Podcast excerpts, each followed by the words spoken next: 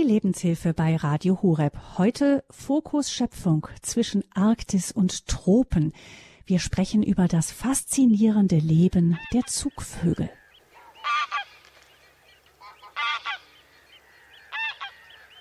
Es ist Herbst und die Wildgänse haben sich wieder auf den Weg Richtung Süden gemacht. Den charakteristischen Ruf kennen viele von uns. Mit diesem Ruf verabschieden wir so ab Oktober endgültig die wärmere Jahreszeit und begrüßen dann im späten Winter den heranziehenden Frühling. Zu ähnlichen Zeiten wie die Gänse sind auch die Kraniche unterwegs.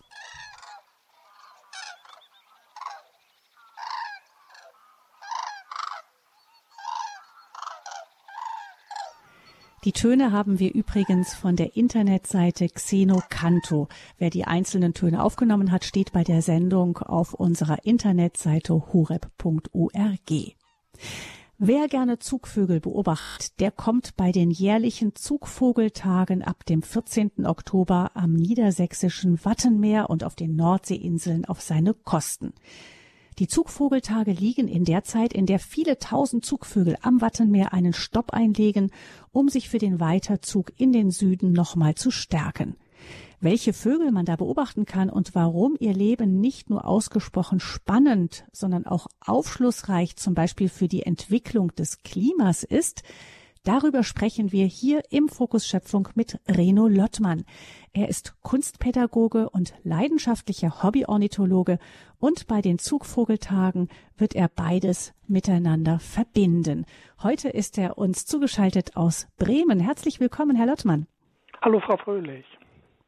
Herr Lottmann, bei den Zugvogeltagen wird man Sie dann ab dem 14. Oktober auf Langeoog finden. Was werden Sie dort anbieten? Ja, ich werde Verschiedenes anbieten. Also zum einen natürlich ganz klassisch äh, Vogelführungen, wo wir an Punkte gehen, wo man sehr gut Vögel beobachten kann. Ich werde diese Vögel vorstellen, ich werde etwas zu ihrem Leben erzählen. Daneben werde ich einen Vortrag über den Klimawandel halten, am Beispiel eines Vogels. Dann gibt es noch Führungen, ähm, die versuchen, Kultur und Natur und Vogelkunde zu verbinden. Ich mache das mit einem ortskundigen, dort lebenden äh, Insulaner, der sich dort hervorragend mit der Kultur auskennt, der auch Führungen macht und wir versuchen das zu kombinieren, dass wir also einerseits etwas zum Vogelzug sagen und andererseits etwas zur Kultur auf der Insel und einfach nach Verbindungen suchen. Mhm. Das heißt, die sind da vielfältig im Einsatz. Die Zugvogeltage sind im Oktober am Wattenmeer, also eine Woche lang intensiv immer Veranstaltungen verschiedenster Art, wie diejenigen, die Sie auch anbieten. Ähm, warum grausgerechnet ähm, in dieser Zeit? Was kann man in dieser Zeit speziell da am Wattenmeer beobachten? Ja, also der Herbst ist erstmal im Wattenmeer die Zeit, wo sich am meisten Zugvogel dort aufhalten, September und Oktober. Also man rechnet, dass im gesamten Wattenmeer, jetzt nicht nur Niedersachsen, bis zu 10 Millionen Vögel rasten und dort versuchen, ähm, ja, wieder an Gewicht zu gewinnen, damit sie weiterfliegen können. Das heißt, es sind Vögel, die kommen aus dem hohen Norden und ziehen weiter bis tief in den Süden und die brauchen das Wattenmeer, um dort ihre Reserven eben aufzufüllen. Und dafür ist der Oktober eigentlich die beste Zeit. Wir haben dort ganz verschiedene Vogelarten, die man sehen kann, vor allen Dingen Wartvögel, die im Watt nach Nahrung sammeln, aber auch Gänse kann man sehen, viele Singvogelarten. Es ist ein ganz breites Spektrum, was einem dort zur Verfügung steht. Hm ein, also eine Schlaraffenlaffe Ornithologen. Wie sind Sie denn persönlich zur, zur Vogelkunde, zur Ornithologie gekommen? Ja, da erinnere ich mich gar nicht mehr so richtig dran, weil äh, eigentlich seit ich denken kann, interessiert mich das. Also zum Wattmeer habe ich eine besondere Beziehung, weil ich dort in der Nähe auch groß geworden bin, also in Ostfriesland und dann in Bremerhaven habe ich eine Zeit lang gelebt. Und in der Zeit erwachte schon das Vogelinteresse. Das ist mittlerweile sehr, sehr lange schon her, da ich damit angefangen habe.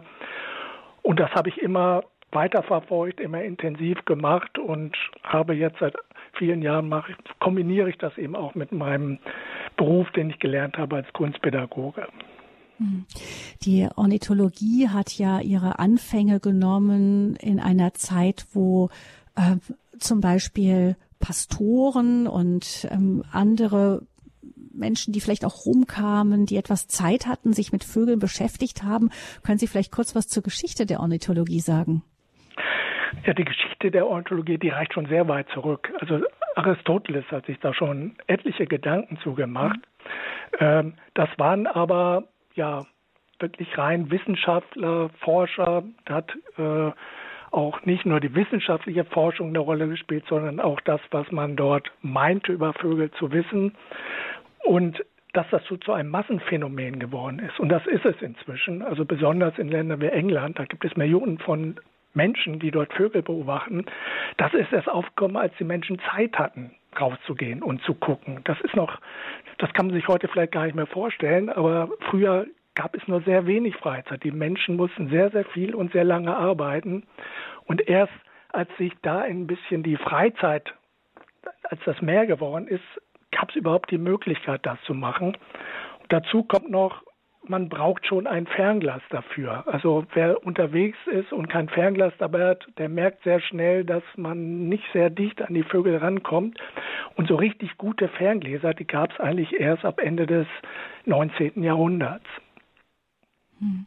Wie sieht das denn heute aus? Also äh, wer beschäftigt sich heute damit, ähm, rauszugehen und mit dem Fernglas Vögel zu suchen? Ja, das ist sehr vielfältig. Das reicht von Menschen, die im Garten nach Vögeln gucken und sich einfach nur an Vögeln erfreuen, äh, bis hin zu äh, Laien, die das richtig auch versuchen, äh, wissenschaftlich anzugehen. Und es gibt, das ist so ein etwas neueres Phänomen, gerade unter junge Menschen sehr beliebt, dass man versucht, in seinem Leben möglichst viele unterschiedliche Vogelarten zu sehen. Also dieses so ein bisschen der Wettstreit untereinander, wer sieht am meisten, das spielt inzwischen auch eine Rolle und nimmt zu. Und im Zeitalter der Digitalisierung hat sich das wahrscheinlich auch verändert. Also ich, ich habe äh, zum Beispiel auch persönlich mir so eine App aufs äh, Smartphone geladen, anhand derer man eben auch Vogelgesang bestimmen kann, wenigstens so die Bekannten wahrscheinlich. Aber ähm, wenn ich dann Zweifel habe, was könnte das für ein Vogel sein? Das ist doch ein Ruf, der interessiert mich und ähm, das ist ganz spannend. Ist das, ist das relativ zuverlässig sowas oder sagen Sie, das ist eigentlich Quatsch? Ach, das ist sehr unterschiedlich. Das kann sehr zuverlässig sein. Also die Technik äh, schreitet ja auch voran. Also mir persönlich äh, liegt das nicht, so muss ich gestehen, weil mhm. ich finde es spannend, so selbst rauszukriegen, was für ein Vogel ist das. Genau hinzugucken, zu notieren, um das dann rauszukriegen. Aber es ist schon so, da haben Sie recht, mit der Technik hat sich schon sehr viel verändert. Also wenn Sie jetzt einen Vogel sehen, der selten ist, dann können Sie das melden und innerhalb von Sekunden können Ornithologen in ganz Deutschland sehen, was weiß ich, bei Bremen gibt es jetzt hier und die Vogelart. Und viele von denen, wenn es ein ganz seltener Vogel ist, machen sich dann sofort auf den Weg, um diesen Vogel auch noch zu sehen. Und das ist dann nicht immer im Sinne des Umweltschutzes. Oder das ist nicht immer im Sinne des Umweltschutzes. So ist es. Also das, äh, da muss man so schon sehr stark abwägen. Aber das muss jeder für sich entscheiden, was er da machen will. Mein Ding ist es nicht so. Hm, hm, Gibt es da viele neue Möglichkeiten? Ja. Genau. Ähm, Sie sind, Herr Lottmann, selbst auch über 60 Jahre alt. Haben Sie denn schon Veränderungen in der Vogelwelt beobachtet? Also, dass sich da einfach mit der Zeit was verändert hat? Ja, es verändert sich natürlich ständig etwas. Also das, äh, von daher so, wenn man das über die 50 Jahre anguckt, ist gar nicht so einfach, das zu sagen. Aber äh, es gibt Negativbeispiele, wo man ganz klar sehen kann, dass Vögel seltener geworden sind. Das wird vielen aufgefallen sein, dass zum Beispiel so Wiesenvögel wie der Kiebitz, der ja bekannt ist, oder die Uferschnepfe, dass die ganz stark im Bestand zurückgegangen sind, weil sich ihr Lebensraum verändert hat durch die intensive Landwirtschaft. Es gibt aber genauso auch Positivbeispiele, zum Beispiel der Seeadler. Ich erinnere mich noch, dass in den ja, 70er Jahren, wenn man in Westdeutschland einen Seeadler sehen wollte, dann gab es nur ganz paar Stellen, wo man dahin fahren konnte. Es gab nur ganz paar Seeadlerbruten überhaupt in Westdeutschland und inzwischen hat diese Vogelart extrem im Bestand zugenommen. Was heißt extrem? Hat stark im Bestand zugenommen, dass die jetzt in äh, weiten Teilen Norddeutschlands schon äh, regelmäßiger Brutvogel ist. Also auch bei den Zugvogeltagen, das wäre früher eine Sensation gewesen, rechnet man inzwischen fast damit, auch mal einen Seeadler zu sehen. Mhm. Liegt das daran, dass der dann doch so intensiv unter Schutz gestellt wurde? Das hat ganz stark mit Schutzbemühungen zu tun. Das hat auch äh, damit zu tun mit DDT. Äh, dass man das äh, verboten hat, äh, weil es so war durch den Einsatz. Das hat sich in anderen Tieren angereichert und der Seeadler ist halt am Ende dieser Nahrungskette und hat diese ganzen Gifte zu sich genommen und das hat dazu geführt, dass der ganz dünne Eischalen nur hatte. Das heißt, da haben sich die Vögel auf die Eier gesetzt und die sind kaputt gegangen und dadurch äh, ist dann die Brut verloren gegangen. Das ist also ein Punkt, aber es gab auch noch andere. Hm. Aber es zeigt doch durchaus, dass auch wenn man sich bemüht, dass man auch etwas erreichen kann, wenn es darum geht, dass Vögel einfach seltener werden oder vor dem Aussterben stehen. Auf jeden Fall. Also es ist so, zumindest wenn es darum geht, Lebensräume zu schützen oder auch was Jagd angeht, da was zu machen, da kann man sehr viel erreichen. Da passiert ja auch viel. Aber es gibt natürlich auch Probleme, die ein bisschen komplexer sind, wo das dann schwieriger wird. Und da kommen wir ja noch drauf, der Klimawandel oder eigentlich müsste man ja sagen, die Klimakrise äh, gehört auch dazu. Hm, das werden wir noch genauer darauf eingehen, was Sie da auch persönlich beobachtet haben anhand eines kleinen Vogels. Der heißt Knut. Und ähm, über den haben Sie ein Buch geschrieben, das heißt Nächster Halt Wattenmeer wie ein kleiner Zugvogel die Welten verbindet. Wir hören jetzt hier auch mal den Ruf des kleinen Knut.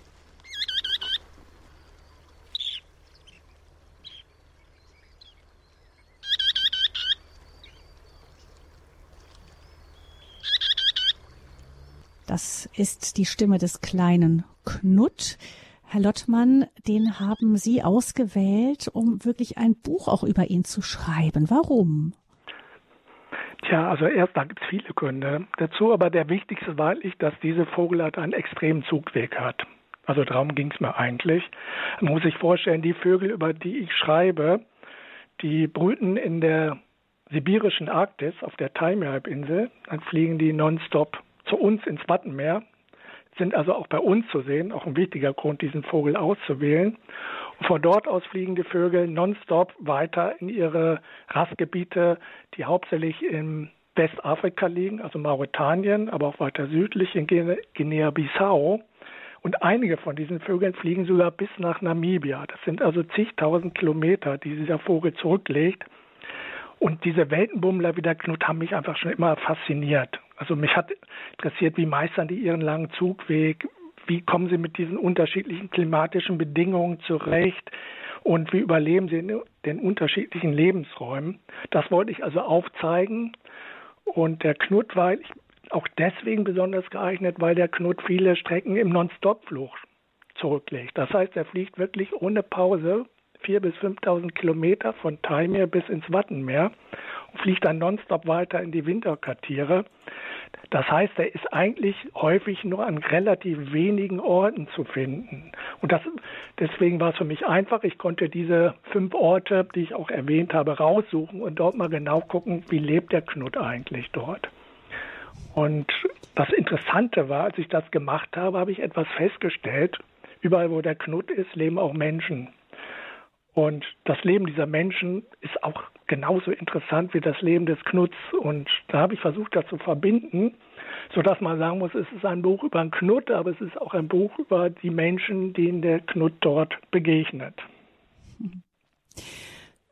Zwischen Arktis und Tropen ist der Knut unterwegs und wir werden anhand dieses kleinen Vogels einmal die Flugroute eines, eines Vogels, der wirklich von ganz im Norden bis tief in den Süden fliegt, nachvollziehen und schauen auch, was das auch bedeutet, ähm, ja, wie, was auch die Umstände, die sich klimatisch verändern, in unserer ganzen Welt, was das für diesen kleinen Vogel auch bedeutet, so dass wir ein bisschen besser verstehen, wie da so die Zusammenhänge sind, also welche Veränderungen was für den Vogel bedeuten und auch für den Menschen. Das machen wir gleich weiter hier im Gespräch mit dem Hobby, leidenschaftlichen Hobby-Ornithologen Reno Lottmann.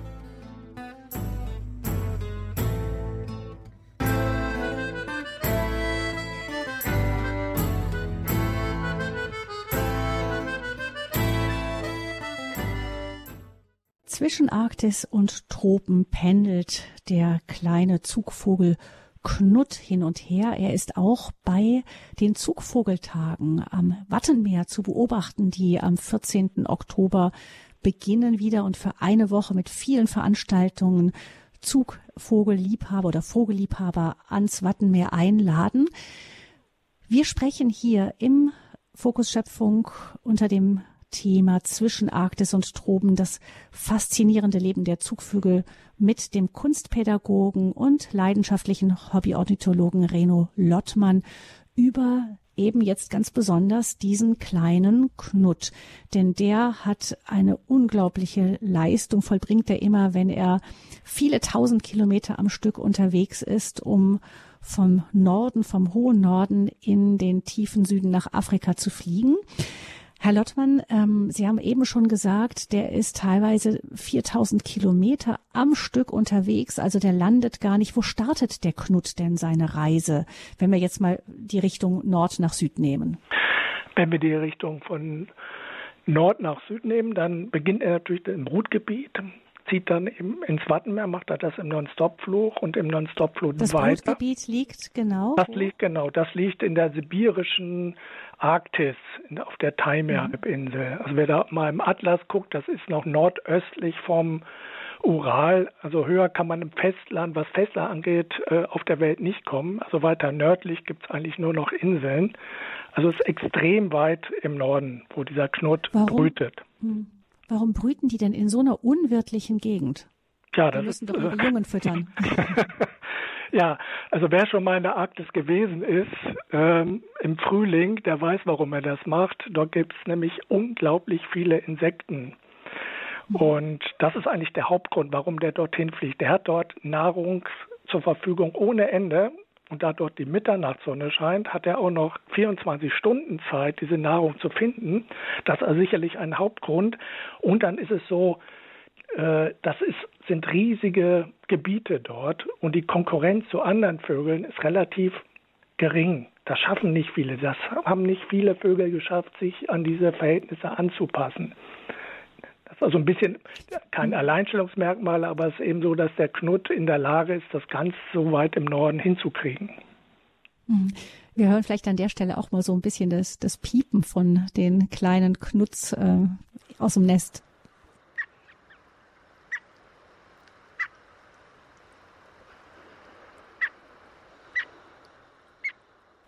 Ja, das ist ein, ein Ton von einem kleinen Knutnest. Vielleicht, äh, Herr Lottmann, äh, beschreiben Sie uns den Knut doch mal. Wie sieht denn der so aus? Der Knut, also er muss unterscheiden zwischen Brut und äh, Schlichtkleid, sagt man. Das Brut oder auch Prachtkleid, da ist der Knut, also er ist etwa amselgroß, ein amselgroßer Vogel.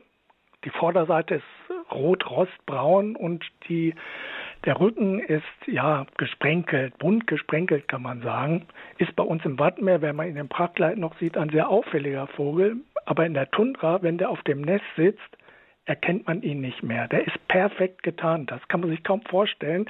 Also mir hat das ein Ornithologe mal berichtet, der auf der Suche nach einem Knut gewesen ist und Freunde von ihm hatten ihm wirklich haargenau erklärt, wo dieses Knutnest ist. Und er ist da hingegangen, hat aber nichts gesehen und hat dann runtergeguckt und direkt bei seinen Füßen saß dieser Knut und hat in Seelenruhe gebrütet. Das heißt, sie vertrauen absolut auf ihre Tarnung. Die ist natürlich, wenn sie bei uns im Wattenmeer sind, äh, fällt er dann auf, weil dort natürlich ein ganz anderer Lebensraum ist. Aber in der Arktis ist das äh, unglaublich, diese Tarnung. Weil sie eben da sitzen eben und auf den Nestern eben auch sitzen, da müssen sie ja gut getarnt sein. Haben Sie da natürliche Feinde dort? Sie haben Feinde, äh, das sind Polarfüchse zum Beispiel, aber auch Raubmöwen oder die Schneeeule. Da gibt es schon, da muss er schon aufpassen, sage ich mal. Ähm, aber er vertraut eben einerseits auf die Tarnung und dann hat man auch, das finde ich wirklich sehr faszinierend, äh, es gibt eine Untersuchung, die geguckt hat, also Vögel haben eine Bürzeldrüse und das Sekret, was sie da absondern, wird zur Gefiederpflege benutzt. Und man hat festgestellt, dass die Knutz die chemische Zusammensetzung dieses Sekrets im Brutgebiet ändern und dadurch ändert sich der Geruch dieses Sekrets, was dazu führt, dass der Polarfuchs ihn nicht mehr riechen kann. Also die Tarnung ist nicht nur aufs rein äußerliche, sondern es hat auch mit Geruch zu tun. Mhm. Und wenn sie dann aber losfliegen, wenn die Jüngeren gewachsen sind, ähm, dann verändert sich das alles. Ja, es verändert sich. Also erstmal die Jungvögel sehen äh, schon anders aus als die Erwachsenen. Und man muss bei den Jungvögeln sagen, äh, der, also es ist so, die beiden Partner, die Altvögel brüten beide. Dann, so wie die Jungen geschlüpft sind, verlässt das Weibchen das Gelege. Das Männchen muss sich um den Nachwuchs kümmern. Aber sobald die Jungvögel flügge sind, verlässt auch das Männchen die Jungvögel. Das heißt, sie sind ab da auf sich allein gestellt. Die müssen dann auch den Weg zu uns ins Wattenmeer alleine finden. Alleine, das heißt, die fliegen nicht im Schwarm. Die fliegen vielleicht so in losen Trupp zusammen, aber äh, das ist nicht so, dass die, wie wir das von Kranichen oder Gänsen kennen, dass sie so richtig große Trupps äh, bilden. Das ist ein bisschen bei denen ein bisschen anders.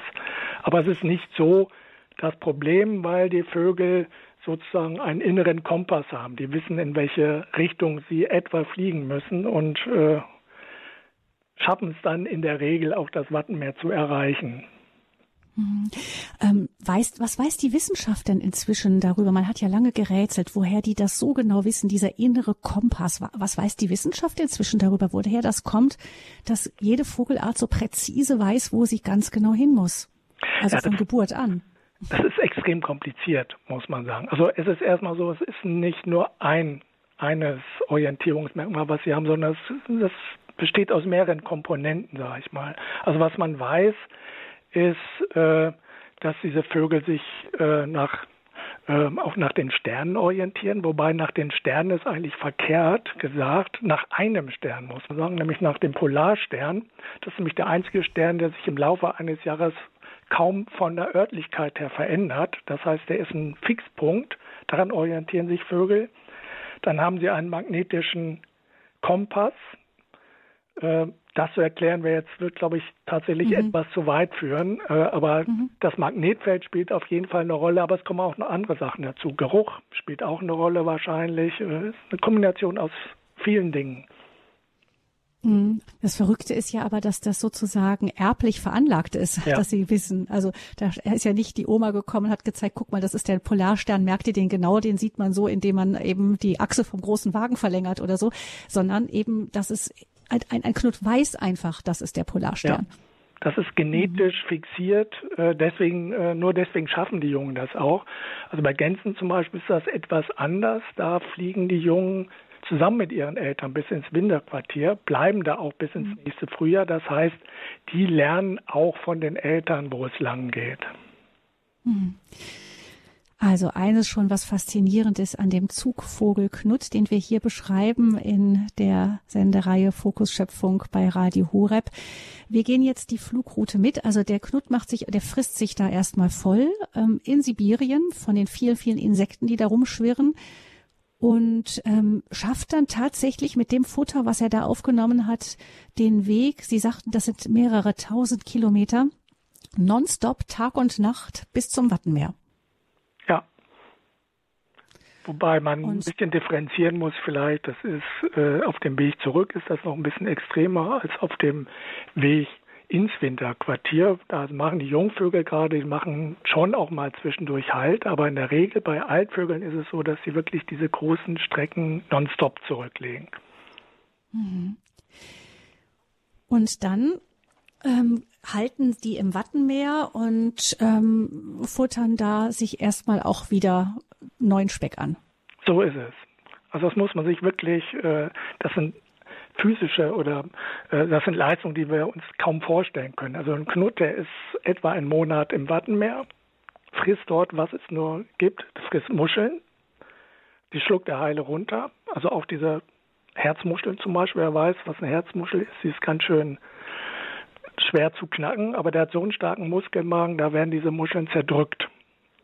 So, und dann schafft der Knut das, mit dieser Muschelnahrung sein Gewicht innerhalb von etwa vier Wochen zu verdoppeln. Der wiegt also fast doppelt so viel wie zur Zeit, wo er ankommt. Der kann dann kaum noch fliegen. Und damit er aber diese Strecke trotzdem schafft, entwickeln sich innere Organe bei ihm zurück. Der Magen zum Beispiel, den braucht man während des Fluges nicht. Das heißt, bevor der losfliegt, entwickelt er das zurück, stärkt seine Flugmuskulatur und dann schafft er es tatsächlich nonstop auf wieder weitere 4.000 bis 5.000 Kilometer bis ins Winterquartier zu fliegen. Also nächster Stopp ist dann sozusagen zum Picknicken Pause Mauretanien. Das wäre Mauretanien, ja. Mhm. Wo man erstmal denkt, also Mauretanien ist ja äh, ein Wüstenstaat in Anführungsstrichen. Äh, da rastet der Knut nicht, sondern er fliegt dorthin, weil es dort das gibt, was wir bei uns auch haben, nämlich Watt, Wattflächen. Äh, das ist die Banque d'Aguin, das ist so das wichtigste Überwinterungsgebiet für viele Wartvögel, auch für den Knut. Das sind halt relativ ausgedehnte Wattflächen, wo er dann den ganzen Winter über bleibt, also quasi fast ein halbes Jahr über. Also es sind Wartvögel, das heißt Vögel, die eben sich in sowas wie Watt zu Hause fühlen. Genau, man, man könnte fast auch Wattvögel sagen, das bezieht sich aber auf die Fortbewegungsweise, auf das Warten. Das Warten. Deswegen mhm. eigentlich, nicht, aber im Grunde genommen ist, wäre Wattvögel genauso treffend, weil die meisten von diesen Vogelarten, die zu dieser Familie gehören, halten sich halt so auf schlammigen Flächen auf. Ähm, von daher passt eigentlich mhm. beides. Aber in, Sie haben ja eben gesagt, in Sibirien fressen die die ganzen vielen Insekten, mhm. am Wattenmeer dann plötzlich Muscheln. Das heißt, die haben auch einen sehr variablen Speiseplan.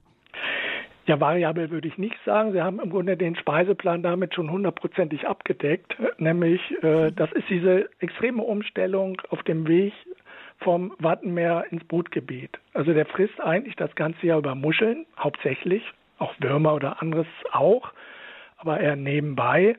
Und dann im Brutgebiet, da stellt er das um. Weil da gibt es auch keine Wattflächen, sondern da gibt es eben diese vielen Insekten. Und wenn er zurückfliegt, stellt er seinen Nahrungs äh, Zettel quasi wieder um.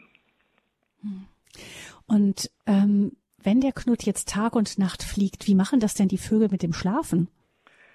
Ja, die haben, äh, das ist natürlich erstmal schwer zu untersuchen, aber man weiß, dass die so eine Art Sekundenschlaf haben. Aber es ist wohl auch so, ich weiß nicht, ob das beim Knut nachgewiesen ist, dass auch quasi eine Gehirnhälfte ausgeschaltet wird, während die andere quasi wach bleibt. Aber es ist wirklich so, Kurzschlaf und wird aber die Flügel schlagen weiter und weiter und weiter. Hm. Das heißt, der, ja genau, der kann ja nicht segeln, dafür so groß ist er ja nicht, sondern es ist wirklich mit Flügelschlag. Das heißt, ähm, das Gewicht, das geht auf diesen 4000 Kilometern dann wieder dramatisch runter. Ja, so ist es.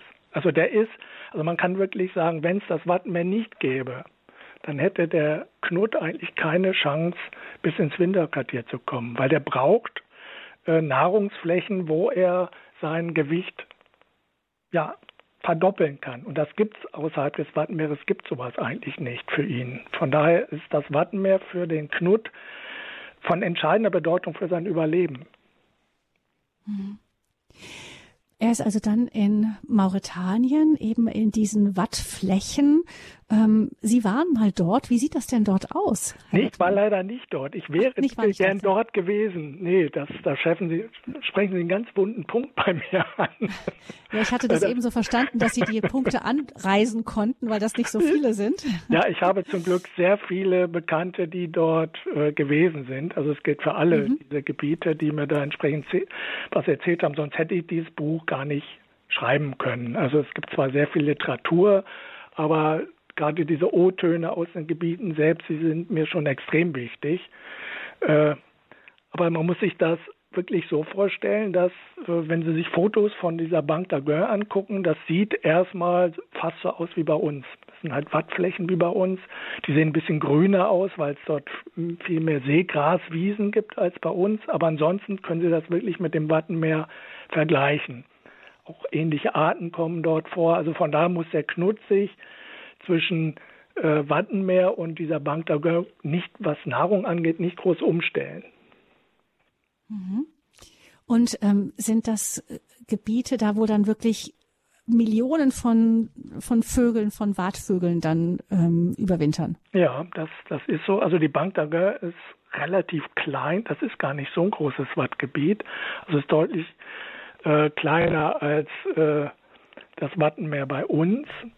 Aber es, äh, ich weiß nicht, ob die Zahlen noch ganz aktuell sind, aber es überwintert dort äh, so etwa zweieinhalb Millionen äh, Wartvögel. Mhm. Und ähm, dort ist dann wahrscheinlich auch die Paarungszeit und so, oder? Nein, die ist da nicht. Oder nicht? Ähm, mhm. Da entspannen sich die Knuts und warten darauf, dass die innere Uhr ihnen sagt, jetzt müssen sie wieder ordentlich zu fressen anfangen, damit sie den, den Rückflug schaffen. Äh, also das ist Urlaub in Westafrika. Ja, Urlaub, ich glaube, ein Knut wird das vielleicht nicht unbedingt als Urlaub bezeichnen, weil es dort, weil es dort, äh, weil die Bedingungen gar nicht so toll sind, wie man sich das vielleicht vorstellt. Das, das ist zwar von den Temperaturen ist das für ihn sehr angenehm, äh, aber die Nahrung äh, ist dort relativ begrenzt. Es sind viele Vögel da und deswegen gibt es auch viel Konkurrenz. Und das vielleicht interessant, es gibt, der Knut hat dort eigentlich zwei Muschelarten, die er zu sich nehmen kann. Das eine ist äh, eine Art, die sehr häufig ist, die auch eine dünne Schale hat und dadurch leicht verdaulich. Das heißt, die ist super, wenn man die frisst. Und eine andere Art, die eine dicke Schale hat und selten ist, das Problem mit dieser häufigen Art ist, dass die, wenn man davon zu viel frisst, toxisch ist. Das heißt, dem Knut wird übel und äh, der kann nicht unbegrenzt diese Muschelart fressen und muss dann auf diese seltene Muschelart überspringen. Und das wollen alle. Alle wollen von dieser seltenen Art was haben. Und deswegen gibt es da richtig Konkurrenz zwischen innerhalb dieser Art. Mhm. Also wir sehen, das sind äh, viele Herausforderungen, die der kleine Knut bewältigen muss. Und er bleibt dann dort wie lange in West, an der westafrikanischen Küste Mauretaniens? Ja, das ist fast ein halbes Jahr oder etwa ein halbes Jahr. Kommt da, zum September kommen die ersten an und äh, ja, Ende April fliegen, fliegen die spätestens los.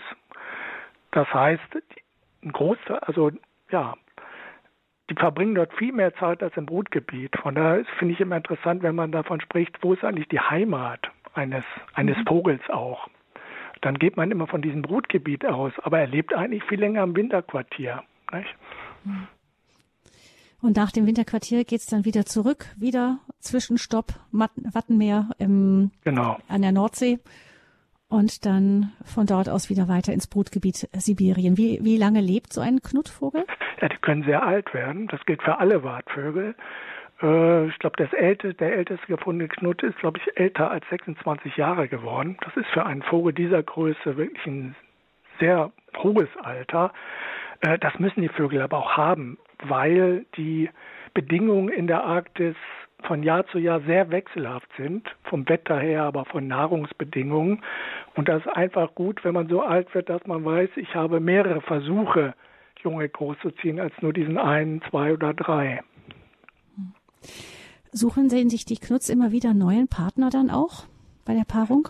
Ja, das tun sie, wobei ich mir vorstellen kann, dass die durchaus auch mal denselben Partner finden, weil Knutz sehr ortstreu sind. Die können also fliegen in der Regel genau dort wieder hin, wo sie geboren worden sind oder wo sie die letzte Brut durchgeführt haben. Von daher kann ich mir schon vorstellen, dass sich da auch durchaus mal die gleichen Partner wiederfinden. Aber das ist dann Zufall. Hm. Äh, wo sind denn die dann die Balzgebiete? Die sind dort auch. Die sind also der auch fliegt, der, mhm. die sind dort genau. Also das machen die da alles quasi vor Ort von von der Balzpaarung, Jungaufzug bis zum Abflug. Mhm. Also jetzt haben wir den Kreislauf einmal nachvollzogen von dem Zugvogel Knut. Wir wollen jetzt natürlich gleich von Reno Lottmann auch noch wissen, was dieser Knut uns auch zu sagen hat über die Veränderungen in unserer Umwelt, auch über die Menschen, denen der Knut auf seiner langen Reise begegnet.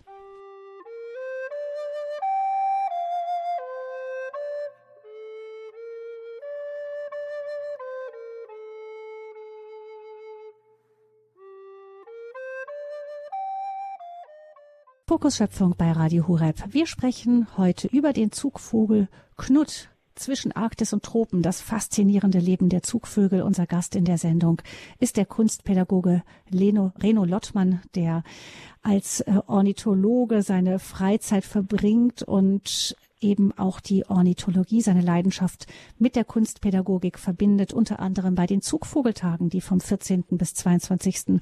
Oktober am Wattenmeer wieder stattfinden. Dort begegnet man auch dem Knut, der auf der Durchreise ist von Sibirien Richtung Westafrika, Mauretanien, an die westafrikanische Küste zieht es ihn. Warum, das haben wir und wie, das haben wir von Reno Lottemann gerade schon ausführlich gehört. Wir wollen jetzt aber noch mal schauen, was auch ähm, die Veränderungen, Sie haben das schon anklingen lassen, Herr Lottmann, die, die klimatischen Veränderungen, die wir ja alle beobachten, was die auch für Einflüsse eben auf Zugvögel wie den Knut haben. Was können Sie uns dazu sagen?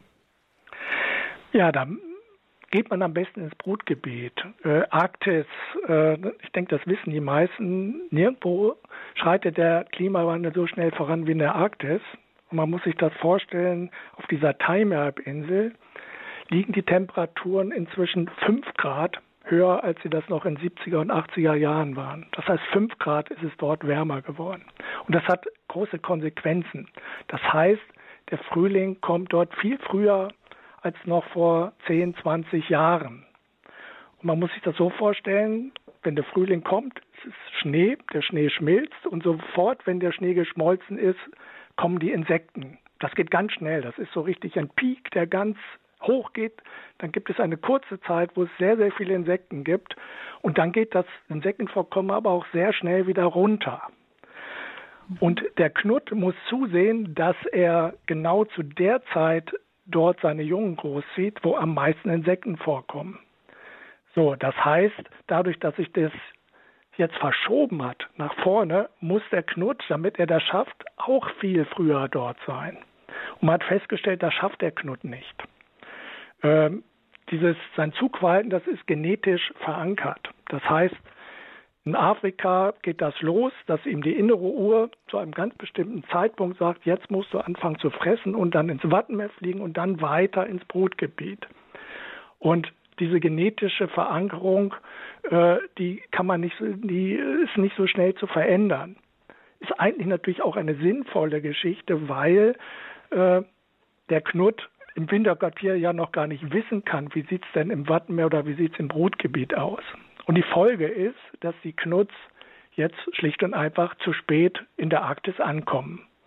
Dann nimmt das Insektenvorkommen zum Teil schon wieder ab, wenn die Jungen schlüpfen. Und das hat Folgen für die Jungen. Die werden nicht mehr so groß wie ein normaler Vogel. Die haben auch kleinere Schnäbel.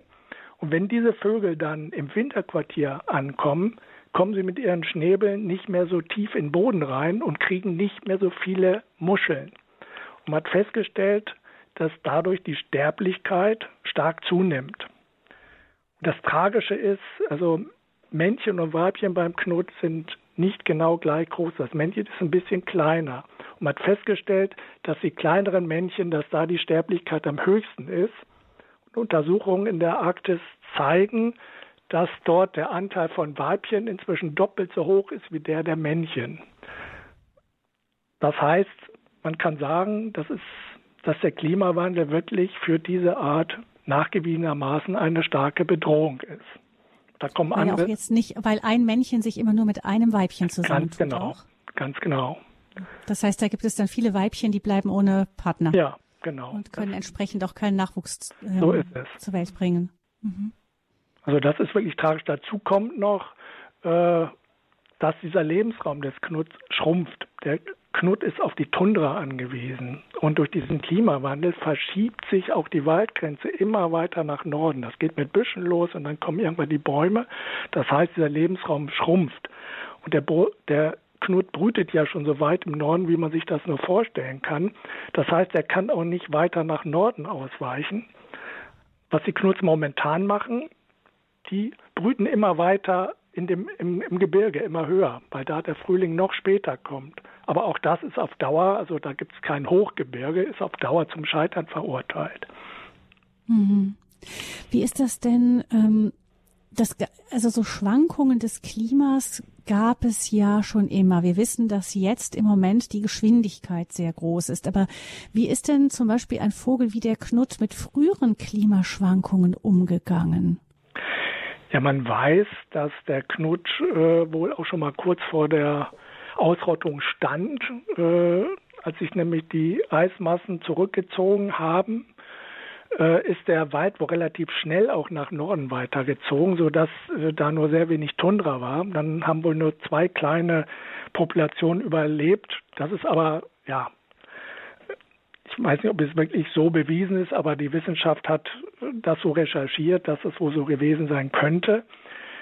Ja, der Knut kann nur überleben, wenn es Tundra gibt. Und wenn es keine Tundra gibt, äh, wird diese Art eben aussterben. Bislang, solange es den Knut gibt, wird es diese Tundra gegeben haben. Aber da muss man wirklich schwarz sehen. Hm. Das heißt, es hat, er passt sich wirklich, er ist abhängig von diesen ganz bestimmten Lebensverhältnissen, die jetzt im Moment auch in einem, wie Sie sagen, rasanten Wandel sind, eben fünf Grad schon wärmer geworden im Vergleich zu wie lange, sagten Sie?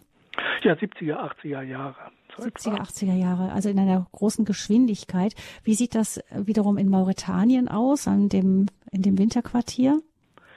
Ja, da sind die Schwankungen nicht, äh, ist das nicht ganz so stark, wobei ich glaube, zu Mauretanien habe ich jetzt nicht so genau die Werte. Also in Deutschland liegt der Temperaturanstieg an der Küste im Moment etwa so bei zwei Grad. K könnte mir vorstellen, dass es in Mauretanien vielleicht ein bisschen weniger ist. Aber in diesen Gebieten, auch im Wattmeer, gibt es eigentlich eine andere Bedrohung, die für den Knut vielleicht äh, gefährlicher werden könnte. Das ist nämlich der Meeresspiegelanstieg. Mhm. Wenn wir davon, also das hängt sehr davon ab, wie schnell der Meeresspiegel ansteigt. Aber im Moment oder die Wissenschaft geht davon aus, wenn dieser äh, wenn wir so weitermachen wie bisher, dann wird das Meer so schnell ansteigen, dass das Watt nicht mitwachsen kann. Also normalerweise ist es so, jede Flut lädt auch ein bisschen Sediment äh, ab, sodass äh, ganz wenig, aber im Laufe der Zeit das Watt auch immer ein bisschen höher wird. Aber wenn das der Meeresspiegelanstieg sehr schnell vonstatten geht, dann funktioniert das nicht und das wird bedeuten, dass die Wattflächen ganz stark schrumpfen werden. Das heißt, dieselbe Anzahl von Vögeln muss sich auf wesentlich geringerem Raum womöglich um die Nahrung streiten. Und auch das natürlich eine erhebliche Bedrohung. Hm. Was immer wieder auch diskutiert wird, die Diskussion habe ich auch persönlich an der Nordsee gehört, ist, ähm, dass die Windräder den Zugvögeln auch teilweise die Wege abschneiden oder ähnliches. Haben Sie das auch äh, gehört? Ah, da muss man sehr differenziert rangehen. Das ist, ein, ist ein schwierige, eine schwierige Sache. Also ich sehe es persönlich nicht ganz so extrem, jedenfalls momentan noch nicht. Und ich denke, es trifft auch weniger Arten wie den Knut als eher Singvögel. Und zwar ähm, Singvögel bei ganz bestimmten Wetterlagen. Muss man sich vielleicht so vorstellen. Vögel, Singvögel ziehen in einem Breitfrontzug. Die ziehen auf breiter Front von Nord, die meisten von Nordost nach Südwest im, im Herbst. Und die ziehen auch zum Beispiel von Norwegen oder so über die Nordsee nach Süden. Und wenn diese Vögel in schlechtes Wetter geraten, bei gutem Wetter fliegen die sehr hoch und äh, da ist das nicht so die Gefahr, aber bei schlechtem Wetter wollen diese Vögel landen.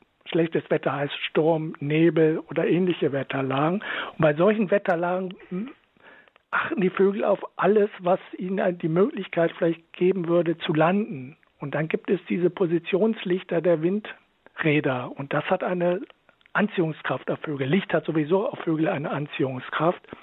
Und sie versuchen dort zu landen. Und in solchen, bei solchen Wetterlagen, die allerdings noch sehr selten eintreten, äh, da können sehr, sehr viele Vögel sterben. Mhm. Die zerschellen dann einfach an diesen Windrädern oder ja. Mhm. Ja, das nur so als kurzer Einwurf, weil das immer wieder auch angebracht wird. Ähm, der Knut hat also diese Schwierigkeiten mit ähm, der Veränderung des Kniebers, vor allem in seinem Brutgebiet im Moment. Gibt es denn andere Vogelarten, die ähnliche Probleme haben? Ja, das haben erstmal alle Vogelarten, die dort in der Arktis in der Tundra brüten. Also das ist eigentlich, was Klimawandel angeht, sind das vermutlich die Arten, die mit am bedrohtesten sind, würde ich äh, jedenfalls äh, davon ausgehen. Da gehören andere Wartvögel dazu, da gehören zum Teil aber auch Gänse oder bestimmte Singvögel auch dazu. Das heißt wirklich Vögel, die sich an diese ganz hoch im Norden, äh, an die Bedingungen dort besonders gut angepasst haben. Die werden hauptsächlich Schwierigkeiten kriegen, aber es im Grunde be, äh, betrifft dieser Klimawandel fast alle Zugvögel. Also wir haben jetzt eben nachvollzogen mit einem Beispiel des Knut, wie eine Veränderung des Lebensraumes eben starke Auswirkungen hat überhaupt auf das Überleben dieser Tierarten. Ähm, Sie haben gesagt, überall da, wo der Knut ist, sind auch Menschen. Was ist denn über die Menschen in diesen Gebieten zu sagen, in denen der Knut auch zu finden ist? Was bedeuten die Veränderungen für diese Menschen dort? Ja, erstmal hat mich das sehr überrascht, äh, gerade äh, als es um die Arktis ging, wie viele indigene Völker es allein auf dieser Taimyab-Insel, die etwa so groß wie Deutschland ist, gibt.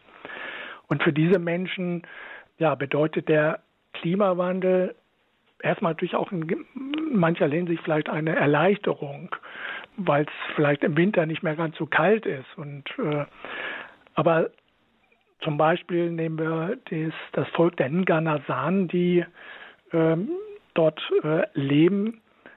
Die haben eine ganz spezielle Lebensweise gehabt. Die haben Rentiere gejagt. Also auf dieser Time-Insel gibt es die größte Rentierherde der Welt. Die haben die nicht gezüchtet, sondern gejagt. Und das tun sie in, mit Abstrichen heute auch noch. Das ist immer noch ein, ein wichtige, ein, eine wichtige Ressource.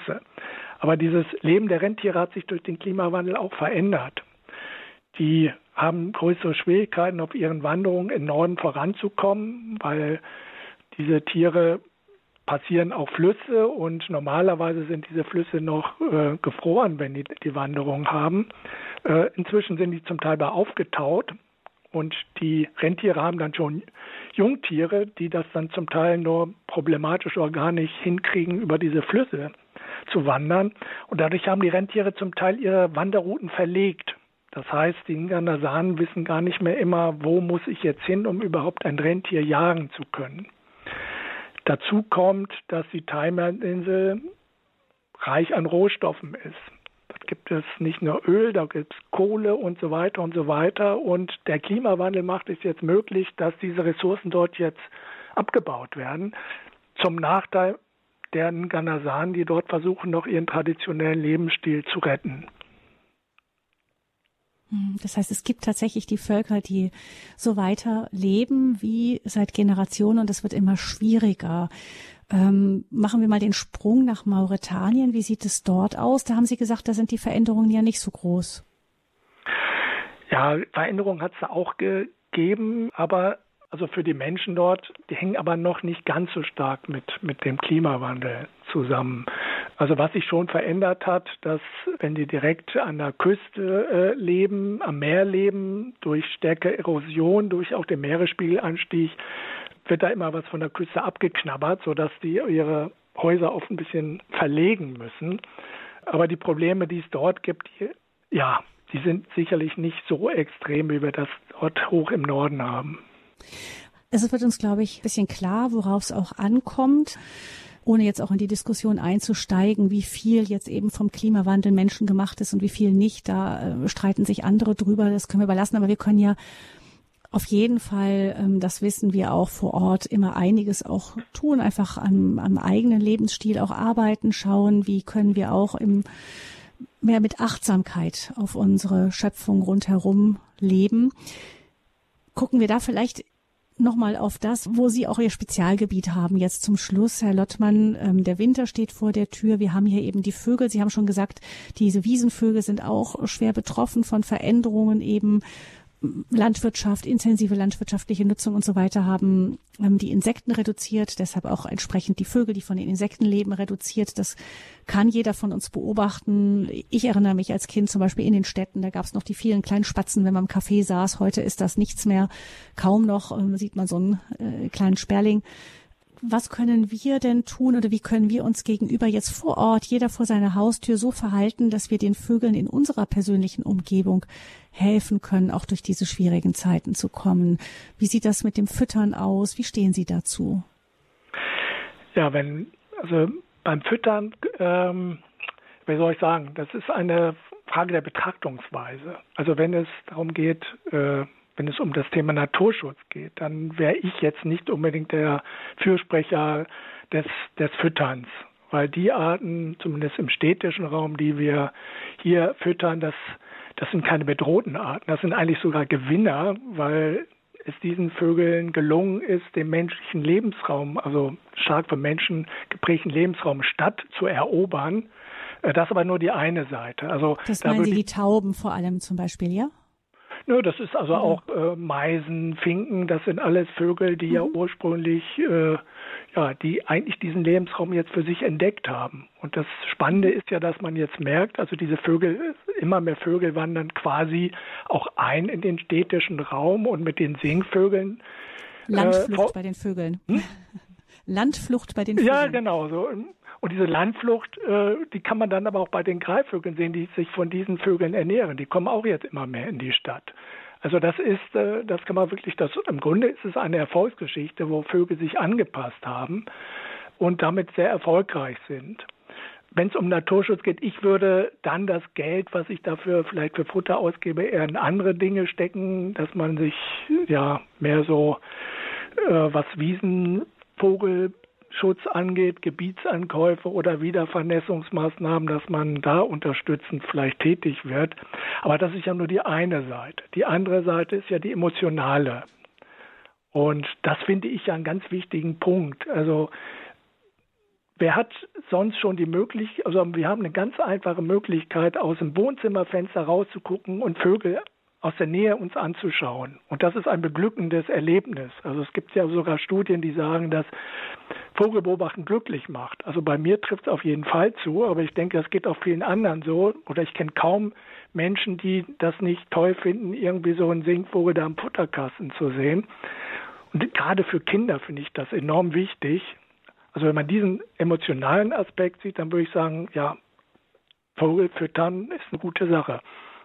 Mhm ja, doch, wenn man eine Beziehung zu den Tieren hat, dann ist man auch eher bereit, sich Gedanken darüber zu machen, wie es ihnen wohl geht, wie sie wohl über den Winter kommen, über den Sommer kommen und so, so weiter. Ja. Vielen herzlichen Dank, Herr Lottmann, dass Sie uns äh, so ausführlich über den Zugvogel Knut berichtet haben der uns ein wenig, denke ich, auch in dieser Stunde ans Herz gewachsen ist. Sie haben ein ganzes Buch darüber geschrieben mit dem Titel Nächster Halt, Wattenmeer, wie ein kleiner Zugvogel die Welten verbindet, sind natürlich noch viel, viel mehr Informationen drin als das, was wir in dieser einen Stunde rüberbringen konnten, auch über die Lebensumwelt der Knutz und viele andere Zugvogelarten. Also wenn Sie das interessiert, dann heißt das Buch Nächster Halt Wattenmeer und der Autor ist Reno Lottmann.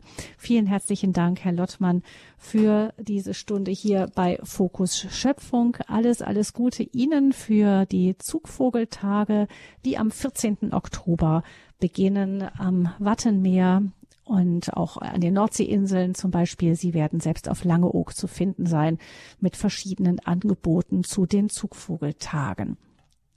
Noch ein kleiner Blick nach vorne ins Programm. In der kommenden Woche wird es keine Lebenshilfesendung geben. Wir laden Sie dafür ganz herzlich zu den Radioexerzitien mit Pfarrer Peter Meyer ein, der an verschiedenen ähm, Uhrzeiten in, über die Tage verteilt auch eben um 10 Uhr Vorträge halten wird. Also herzliche Einladung auch dazu. Mein Name ist Gabi Fröhlich und ich wünsche Ihnen, Herr Lottmann, und Ihnen auch, liebe Hörerinnen und Hörer, noch einen gesegneten Tag. Gerne auch weiter mit dem Programm von Radio Horeb.